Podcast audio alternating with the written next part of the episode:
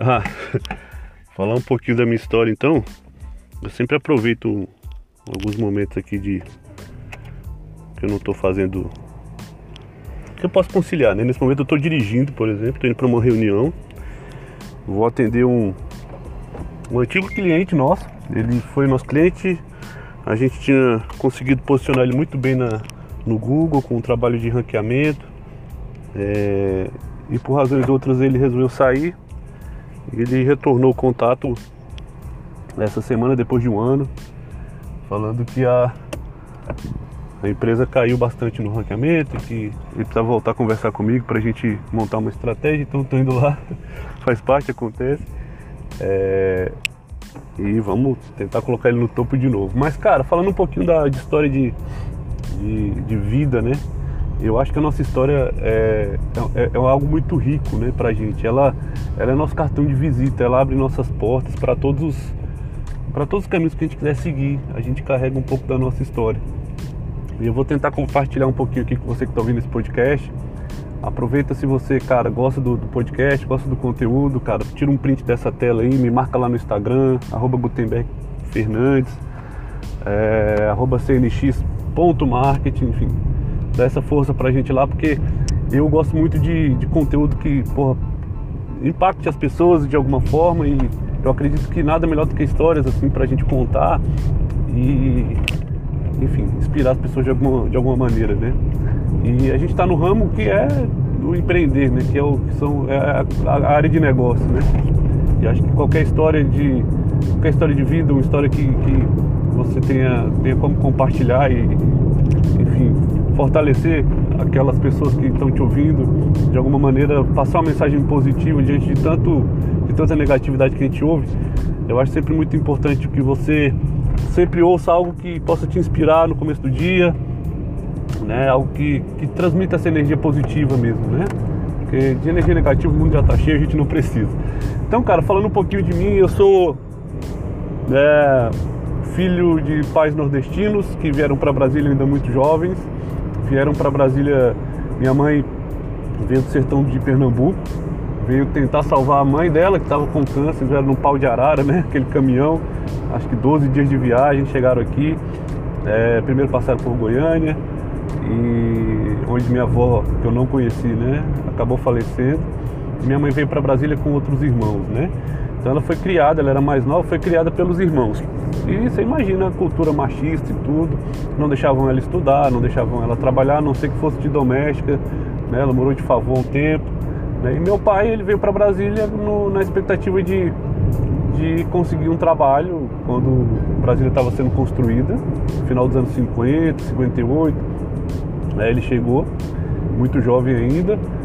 E, cara, passou um perrengue aqui absurdo. É, ele trabalhou em obra, não recebeu, dormiu debaixo da ponte, comeu comida do lixo, né, até conseguir é, entrar numa empresa e se aposentou como funcionário público. Começou e terminou a carreira dele nessa, nessa empresa pública, né, que depois ele virou um servidor público federal. É, e eles casaram e tiveram três filhos. Eu sou o caçula de três irmãos, são duas irmãs mais velhas que eu e diferenciei de 9, 10 anos de mim para elas. E cara, é, assim, fui muito paparicado, né? Quando eu nasci eu já tinha, é, meu, meus pais já tinham uma condição financeira melhor, eles entendiam a importância de, de me dar uma, uma, uma vida escolar melhor do que, que as minhas irmãs tiveram, né? E eu estudei em bons colégios e tal. E fazendo um, um parênteses aqui, eu, eu queria aproveitar e exprimir minha gratidão por eles, né? Pelo meu núcleo, né? Vamos dizer assim. Porque foram eles que ajudaram a me tornar o ser humano que eu sou, né? É, com meus erros, com meus defeitos, mas também com minhas virtudes, né? Com, com, as minhas qualidades. Eu acho que quando a gente fala de, de humildade, né? É, as pessoas têm uma, têm, uma, têm uma visão um pouco distorcida do que significa humildade. Humildade para mim é, nada mais é do que você saber exatamente o que você é, né? Tanto do lado positivo quanto do lado negativo. Então quando alguém te elogia, né? E eu tinha muito disso. Quando alguém me elogiava, eu ficava constrangido, né? Eu ficava tímido, ah, não, né? Não sei o que. Não, cara. É porque você realmente é e você, quando toma consciência disso, as coisas se tornam mais fáceis. Esse é um, esse é um, um pilar que eu acredito que seja humildade. E o segundo, cara, eu acredito que seja é, exatamente um fator que eu percebo que, que às vezes falta em muitas pessoas e elas não percebem. Elas acreditam que o mundo é, tá ali para servi-las. E na verdade não, cara. Você tem que entender como essa porra toda funciona, como tudo gira, para você se encaixar ali, cara, de alguma forma e tentar fazer o teu, o teu caminho, né?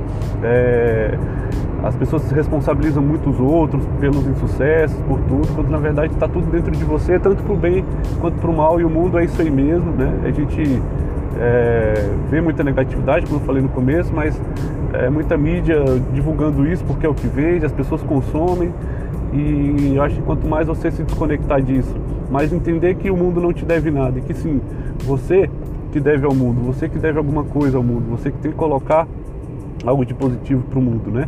É, você é o responsável principal pelo que acontece na sua vida. Né? Então fechei o parênteses aqui da humildade e da gratidão que eu tenho por eles, por eles terem feito tudo que fizeram por mim, cuidaram de mim, né? Para me tornar a pessoa que eu sou hoje.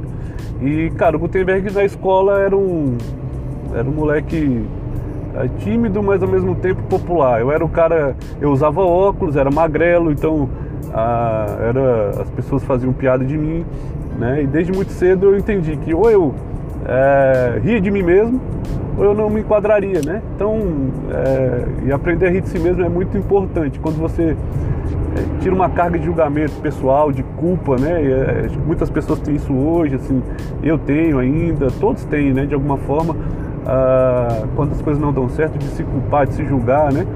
E, cara, eu aprendi desde muito cedo a rir de mim mesmo. Isso acho que foi um grande é, abridor de portas para mim, porque eu não criava expectativas tão grandes, mas me preparava até para que elas acontecessem, né? É, e eu entendia, eu conseguia transitar nos vários é, núcleos da escola, dos mais populares, dos mais tímidos. Eu tinha esse trânsito justamente porque eu não fazia muitos julgamentos, né? Eu não queria muito pertencer a esse ou aquele aquele público, né? Eu queria ficar mais na, eu queria ser mais eu mesmo, ficar mais na minha, mas no entanto me relacionar com bem com todo mundo.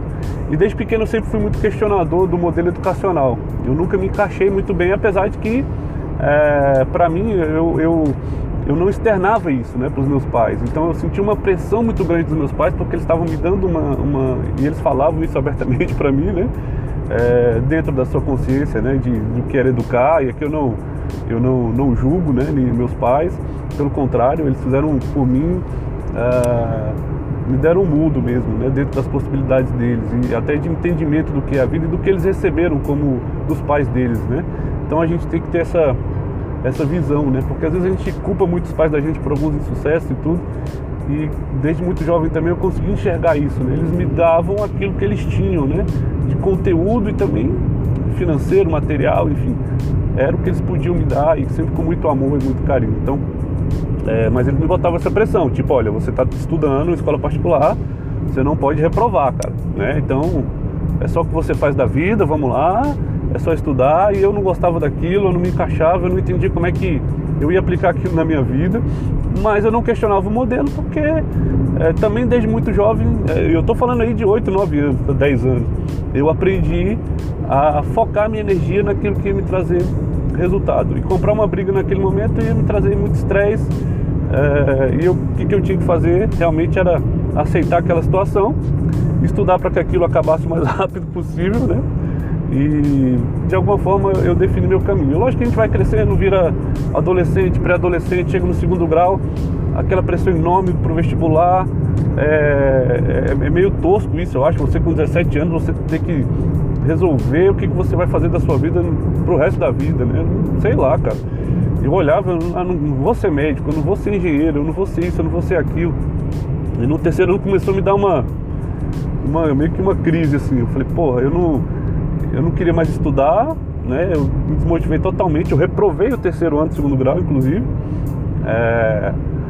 E foi uma experiência assim muito rica ter reprovado, né? Porque eu, eu, questionava demais. Então, por exemplo, o professor falava: calcule a área achurada do triângulo. Eu falei: meu Deus, eu não vou usar isso nunca na minha vida. Né? Até brinco hoje, dizendo: porra, se tu tomou uma cerveja, tu para na blitz, o cara vai e fala assim para você: ó, tu quer soprar o bafômetro, então tu quer calcular a área achurada do triângulo para tu se libertar desse. Aí faria algum sentido, mas nem isso, né? Então, né? se beber não dirija, tá? Só tô incentivando não.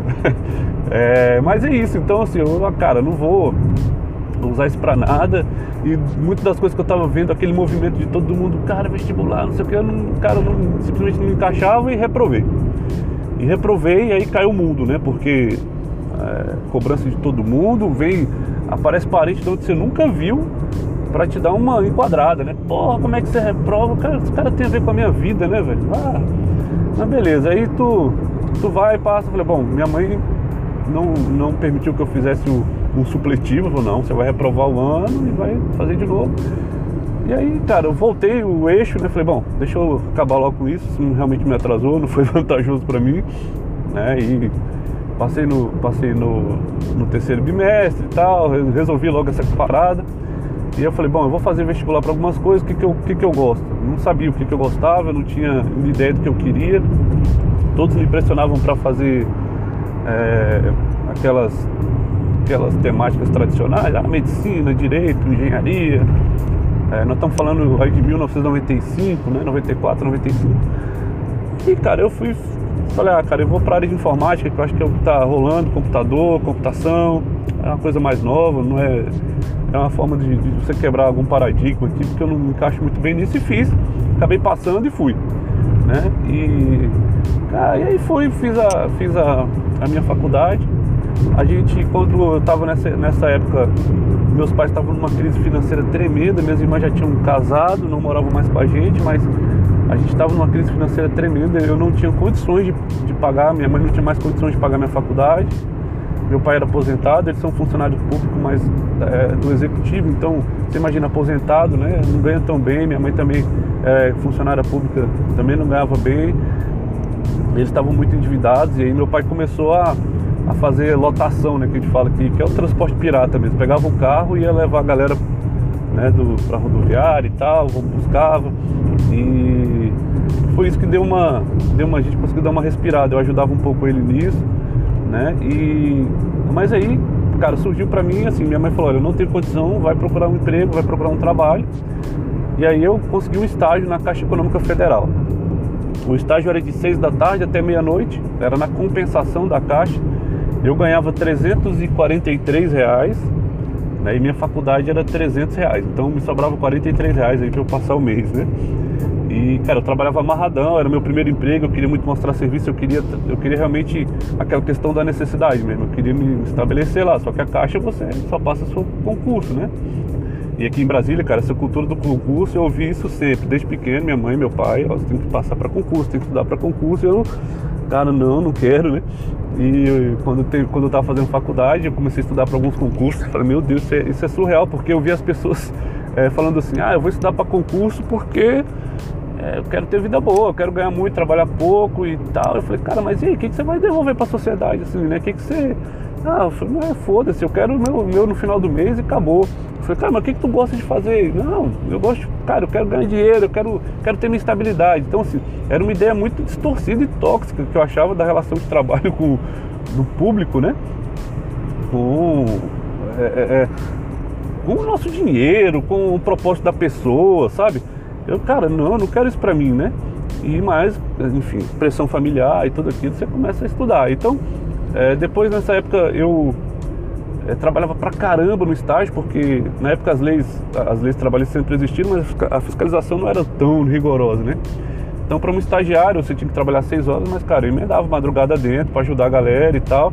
Tinha vezes que eu saí direto do. Você imagina, uma compensação de um banco, em uma época em que, que muitas das coisas ainda não eram informatizadas, então você ralava pra caramba. Eu chegava direto do, do, do estágio pra, pra, pra faculdade e tal. E daí eu consegui trabalhar, eu saí distribuindo currículo, eu consegui um emprego no antigo Banco Real, né? É, e aí era um emprego mesmo, cara. Eu fiquei com a, eu fui com aquela ideia que seria um estágio, quando me falaram que era emprego, eu ia ter carteira assinada, eu ia ter ticket, eu ia ter plano de saúde, cara, foi um, foi uma tranquilidade, sabe? Assim, foi muito legal. E, cara, como, como eu, eu falo, eu sempre fui um cara empreendedor. Né? É, e aí eu falo assim, independente de você ter um negócio ou não, cara, seja empreendedor, cara, na tua vida, nas tuas atitudes, sabe? É, tenha foco, tenha disciplina, tenha aquela, aquela mentalidade que você pode fazer sempre melhor do que você está fazendo. E eu levei isso muito sempre comigo, cara, nos meus trabalhos. Eu queria muito aprender, eu era muito curioso, eu, eu perguntava, eu ia. Então, assim, com pouco tempo de Banco Real eu já me tornei um caixa que, que a gente media o resultado por número de autenticações lá, né? E pô, com um mês, um mês e pouco eu já era o caixa que mais autenticava lá no, no banco, eu queria aprender outras coisas e fui. E, enfim, cresci até rapidinho no banco, né? É, fui para uma agência e essa agência, cara, ela foi meio que um divisor de águas, porque lá eu trabalhava pra caramba, né? O bancário não tem essa, onde ele tá, ele trabalha muito e ganha pouco. E eu trabalhava demais, então eu acumulava muitas horas. E meu chefe às vezes falava assim, cara, é, pra gente não ter problema, tira aí seis horas de almoço, tem como? Eu falei, caramba, pra compensar? Eu falei, tem, depois você volta, fecha a agência. Eu falei, beleza. E a agência era num shopping, e aí, cara, eu não ia pra casa, porque eu falei, pô, o dinheiro era contado, eu falei, não, não vou, pra depois voltar, eu vou ficar por aqui. Então eu pegava, ia nas livrarias, cara, e comprava livros, eu pegava livros para ler, né? E peguei muito livro de empreendedorismo. E aquilo começou a me dar uma, sabe, aquela sanha, cara, eu preciso empreender, eu preciso gerar algum valor, eu preciso fazer algo que realmente faça sentido na minha vida, que eu, eu preciso, sei lá, eu preciso me achar, eu não me achei ainda, eu tô muito na, é, indo na, na onda do, de todo mundo, eu perdi um tempo danado, né, na pressão das pessoas, é, falando o que, que eu precisava fazer, e eu falei, cara, eu vou por esse caminho aqui do empreendedorismo. Um dia, se Deus quiser, eu vou ter uma oportunidade de montar meu negócio. Não sei o que, que é, não sei o que vai ser, mas enfim, eu vou fazer. E aí, cara, o Sebrae ele abriu uma, um curso online. Nós estamos falando de 2002, 2003. Ele abriu um curso online. Isso a internet nem tinha né, tanta penetração como ela tem hoje. De empreendedorismo. E aí eu fiz, cara. E quando eu falava para as pessoas empolgadas, meu, cara, eu vou empreender, eu fiz um curso. Ah, tu, tu fez uma faculdade? Tu fez? Não, eu fiz um curso online. Ah, cara, vá contar. Porra, tô achando que é um negócio importante, você vem dizer que curso online. Eu falei, pô, puta conteúdo e tal. Eu falei, velho, que preconceito, né? E você imagina. Mas eu fiz, cara. E aí a primeira oportunidade de eu empreender saiu da seguinte forma. Eu atendi um cliente no Banco Real, que era dono da maior rede de drogarias do Distrito Federal. E ele gostou do atendimento e falou, pediu meu contato, entrou em contato comigo, me chamando para trabalhar para ser gestor financeiro da rede de drogarias. E aí eu não pensei duas vezes, cara. Eu tava cansado, saturado daquela rotina do banco e tal. Eu não ia ter muito. Assim, você cresce muito no banco, mas o seu salário não aumenta, você não tem muita é, estimativa. E eu olhava muitas pessoas mais velhas que eu é, que estavam muito tempo no banco, né, desenvolvendo depressão, eu já estava meio que nesse caminho, eu falei, não, cara, eu vou tentar dar uma renovada e fui. Fui e cheguei lá, pô, você vem de uma cultura de uma multinacional e cai numa empresa familiar, é, é um choque, né? Porque nenhum processo funciona, é, você não tem controle sobre quase nada, é muita, você, tem, você tem pouca autonomia para mudar na equipe. E o que, que me. O que, que você viu de alento? Eles estavam implementando um software e eu desenvolvi toda a parte, não desenvolvi, né, mas eu, eu, eu direcionei o desenvolvimento das pessoas que estavam fazendo o software da empresa é, para a área, área financeira, dizendo o que, que eu precisava, o que, que era importante e tal, o que, que fosse criado. O cara gostou, o cara conversou comigo e falou, cara, eu tô querendo montar um negócio aqui em Brasília, ele era de Goiânia, ele falou, pra gente montar um software de, de automação de farmácias e daí a gente, pô, monta, esse, monta essa empresa, cara, e a gente vai vender e tal, não sei o quê. E nisso entrou um terceiro sócio, que era um cara que se relacionava bem com dono de farmácia. E aí eu falei, porra, era a oportunidade que eu precisava. Vou montar, vou montar esse negócio, mas eu fui muito na, na pilha de ter um negócio. Não me preparei, não estudei o mercado. Eu era o cara que só ia atuar na empresa depois que vendesse o software. Então, eu não me interei do que, que os outros sócios iam fazer. Eu simplesmente baixei a cabeça, investi uma grana absurda né? Compramos servidor, alugamos sala, compramos computador, contratamos pessoas e, cara, a gente não vendeu absolutamente nada em três meses. É, a gente não tinha mais o que tirar do bolso, a gente se desentendeu. Um dos sócios pegou as coisas levou para a empresa dele em Goiânia e deu um cano na gente, é, nos outros dois. O outro sócio chegou para mim e falou: Cara, e aí, nós vamos brigar com ele? Falei: Cara, eu tava tão desanimado, eu tava falido, totalmente quebrado e sem perspectiva eu voltar para o mercado e procurar emprego. Ele falou para mim assim: Olha, eu vou comprar a tua parte da empresa e vou cobrar esse cara. Eu falei, pô, fechou, o que, que você tem para me oferecer? Ele, não, tem uma conveniência no posto de gasolina e você toca a conveniência, a gente faz o contrato tal, beleza, peguei essa conveniência. Só que era um esquema de tipo, ele passou o ponto e eu tinha que vender para pagar aquele ponto. Então o ponto já era dois mil reais por mês. Então, cara, eu trabalhava de domingo a domingo, de sete à meia-noite, sozinho. Pontualmente, às vezes, eu recebia ajuda dos meus pais, da, do meu pai, da minha irmã, né, é, da minha esposa, quando eu precisava comprar mercadoria. E eu tentava regularizar essa conveniência de todo jeito, meu CNPJ, cara, eu não conseguia. Eu precisava do CNPJ para pegar carrinho de picolé, para pegar aquelas, né, a, o freezer do picolé, para ter representação de vender cigarro, que as pessoas mais procuravam e tal. E eu não conseguia, eu não conseguia, a dona do posto já tava olhando assim com aquela, pô, não tem nada nessa, nessa conveniência, né? E me pressionava, falei, pô, você, meu, meu, meu contador vai lá na, na receita e não, e não consegue, porque dá conflito de endereço aqui com o posto.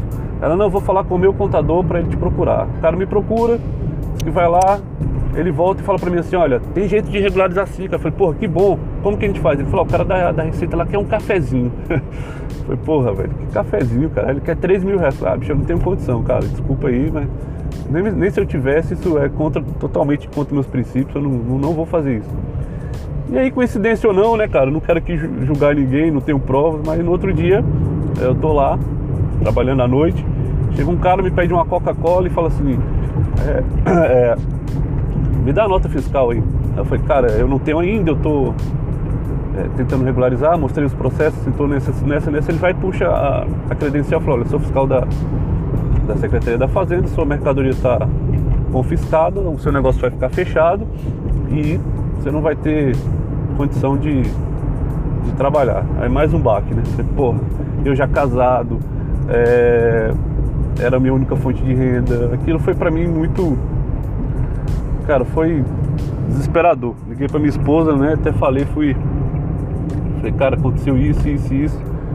É, eu não tenho aqui condição de continuar e tudo. Ela falou, amor, cara foi mó. Larga isso tudo, vem pra casa. É, na época que eu, que eu tava na conveniência, teve um cara que me falou assim, um cliente, eu nunca esqueço disso. Ele ia lá todos os dias. Ele comia chocolate. E aí ele comia o chocolate, abria, ficava batendo papo e ele me falou o seguinte: Pô, cara, tu tem um papo legal, você tem um bom, uma boa cultura. É, não leva mal não, mas qual que é o retorno intelectual que esse negócio traz para você? Eu fiquei, caraca, bicho, aquilo foi tipo uma pedrada, né? Eu falei, realmente, cara, não... Eu falei, cara, é o que eu tô tendo para viver hoje, né? Não tem. Ele, não, cara, você pode muito mais, você pensa, né? reflita aí sobre isso e tal. Cara, uns anjos que Deus coloca na vida da gente, sabe? Faz a gente refletir. É... E foi isso, aconteceu isso. Né? Deus atuou, eu acredito, pra eu sair dessa e, cara, eu fui fazer o que todo mundo faz em Brasília, estudar para concurso, achei que empreender não era para mim. É... tentei estudar, mas eu não vi muito sentido naquilo. E quando a gente não bota energia boa na, é, no que a gente está fazendo, as coisas simplesmente não acontecem. Eu não conseguia passar e, cara, sem dinheiro, sem grana, é, o banco tomou meu carro, né? Eu tive que devolver o carro pro banco, o carro era financiado, enfim, tava numa draga terrível. E aí, cara, é, o que que rolou? Chegou, tocou o telefone lá um dia, era um, uma empresa perguntando se eu tinha interesse numa vaga de emprego para ser gestor financeiro. Eu, porra, tenho, fui lá, fiz entrevista, a mulher gostou, já foi me apresentando as coisas, falou, você vai começar, isso aqui faz assim, assim, o salário era, de, era 5 mil na época. Nossa, cara, foi uma alegria. Eu liguei pra minha esposa felizão. A gente comemorou, era uma sexta-feira e tal. E ela falou pra mim assim, a mulher lá da empresa, ó, eu te ligo na segunda, né, pra você já começar. Eu te ligo na segunda para dizer o dia que você começa, mas você já tá dentro. Eu falei, beleza. E aí, cara, passou segunda, ela não ligou, passou terça, ela não ligou, que a gente naquela expectativa. Quarta, ela não ligou. Aí eu ligava, ela não atendia, a gente já meio, porra, o que, que será que aconteceu?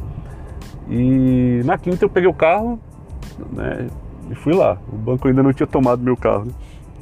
E fui lá, cara. Gasolina contada, minha esposa deixava todo dia ali a trabalhar, deixava 5 reais para mim no Lan House distribuir currículo, né? E aí eu fui, cara. Cheguei lá, a mulher falou, olha, desculpa, é, a gente teve um problema, a, abertura da vaga foi cancelada e tal.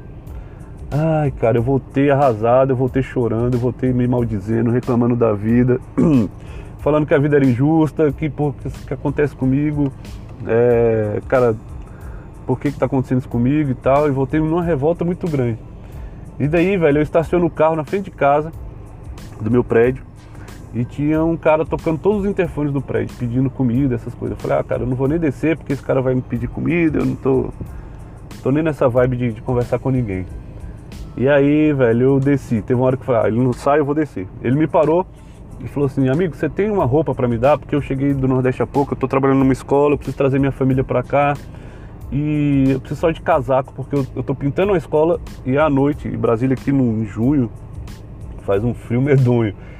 E eu não, tenho uma roupa, cara. Eu tô. Eu durmo lá, eu durmo meio que ao relento assim, não tem um lugar assim legal para dormir. Então eu falei, cara, aquilo me doeu, sabe? Eu subi em casa, cara, eu vi que eu tinha casaco sobrando, calça sobrando, tênis sobrando. Eu comecei a chorar e agradecer a Deus e pensar, porra, ainda tô em condição de ajudar alguém.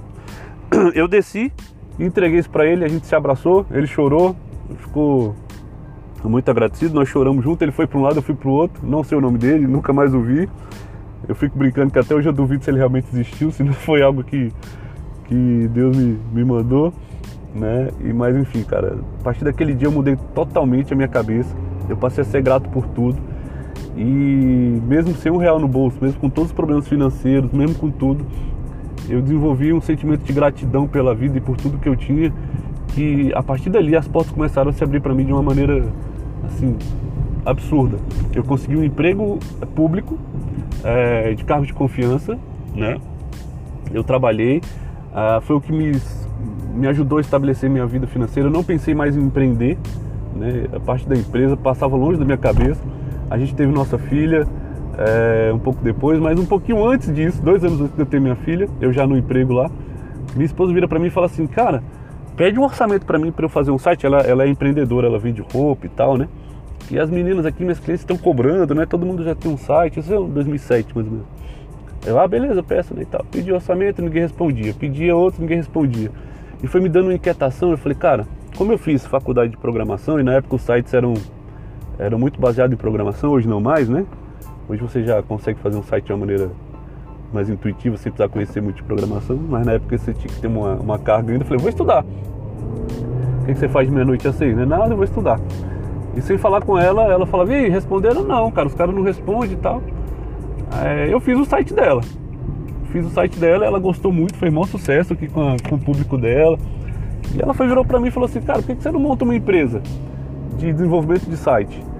Eu falei, pô, montar uma empresa, achei que esse papo tava, tava proibido aqui em casa, né? Mas beleza, eu, pô, montei empresa. Não montei uma empresa, né? Eu, eu criei um site com as minhas iniciais e fiz uma propagandinha lá no Google, cara. E aí num dia lá, um cliente me liga e fala, cara, eu quero fazer um site, você tem. Chega me deu um frio na barriga. Eu falei, gente, eu não sei nem precificar, não sei fazer briefing, eu não sei fazer nada. Fui lá, conversei com o cara, fui muito transparente com ele, falei, olha, eu tô começando, que eu acho que transparência é tudo, cara. Eu tô começando assim, assim, assado, vou te cobrar 500 reais. Ele, não, ótimo, perfeito e tal. Fiz o site do cara, entreguei, o cara ficou satisfeito e eu ganhei 500 reais. Num negócio que eu montei assim, né, do nada já me deu mais dinheiro do que aquele negócio que eu tinha montado com toda estrutura e tal. falei, porra, isso aqui é uma oportunidade. Mas eu não vou entrar de qualquer jeito não, eu vou me preparar. E desde então começou a história da nossa agência, da Conexão Marketing. 12 anos de atuação, de muito estudo, muito esforço, muito trabalho. É, velho, a gente vê a galera querendo entrar nessa onda do dinheiro fácil. Você, porra, o mercado poluidaço aí, todo mundo achando que vai ganhar dinheiro na praia. E eu te falo, cara, é muita ralação. É, quando eu descobri esse nicho, eu vi que ele podia dar certo. Eu já, tentei, eu já pensei em desistir várias vezes nesse caminho. E eu sempre me fortaleço e continuo porque é, empreender é isso. São vitórias e derrotas, muitas derrotas, eu te falo, pequenas derrotas, mas que vão te fazer chegar no seu objetivo, que vão te fazer chegar é, no final. Para mim ainda não é o momento de estourar champanhe, né? E eu não sei nem se esse momento vai chegar, porque eu sou eu sou um cara que trabalho, é uma, é uma construção diária, sabe? A empreender. Eu acho que é, não, tem, não tem um fim. Né? E a partir do momento que você começa a viver do seu negócio, a contratar pessoas, é, é, um, é um indicador que você está indo no caminho certo, sabe? É uma coisa positiva. E isso me inspira. E cada dia mais eu quero melhorar e crescer gerar valor para a sociedade. Eu acho que esse é o papel de uma empresa, né? E, cara, a história ficou longa aqui, mas para você que está ouvindo esse podcast e que é empreendedor, cara, não desiste, é, acredite no seu sonho e o que eu falo sempre para todo mundo, que eu acho que é uma grande sacada, que se eu soubesse disso no começo eu teria feito. Ouça mais o seu silêncio. O que, que eu quero dizer com isso? Vai na sua, cara. Né, no, pensa só, retroagindo aí minha história, né? Tantas pessoas que eu ouvi e quis atender e me violentando, violentando meus sonhos. Perdi muito tempo com isso. E mesmo quando eu comecei a empreender minha jornada empreendedora, eu comecei a seguir desesperadamente muita gente para tentar captar o máximo de informações. e você acaba indo para caminhos diversos, é, acaba caindo em distrações. Então, cara, é, hoje eu vejo algumas empresas que chegam aqui e falam: ah, meu concorrente está fazendo isso, eu quero fazer também. Cara, para de copiar teu concorrente, para de copiar o. Sabe? É importante você saber o que eles estão fazendo? É. É importante você entender o ecossistema do seu mercado? É. Mas como é que você vai se diferenciar se você copiar? Cara, você só vai se diferenciar se, ouvir, se você ouvir o teu silêncio, a tua essência e o teu propósito em relação ao teu negócio. Beleza, pessoal? Acho que ficou meio longo aqui o podcast, mas, porra, eu acho que ele é super válido para quem estiver ouvindo aí. É, eu adoro compartilhar minha história. E se você gostou, repito, faz um print aí dessa tela, me marca, compartilha, chama os amigos para ouvir. É, sempre que puder, eu vou publicar conteúdos aqui de, dos mais diversos uh, temas, beleza? Um abraço a todos aí, um beijo e até a próxima.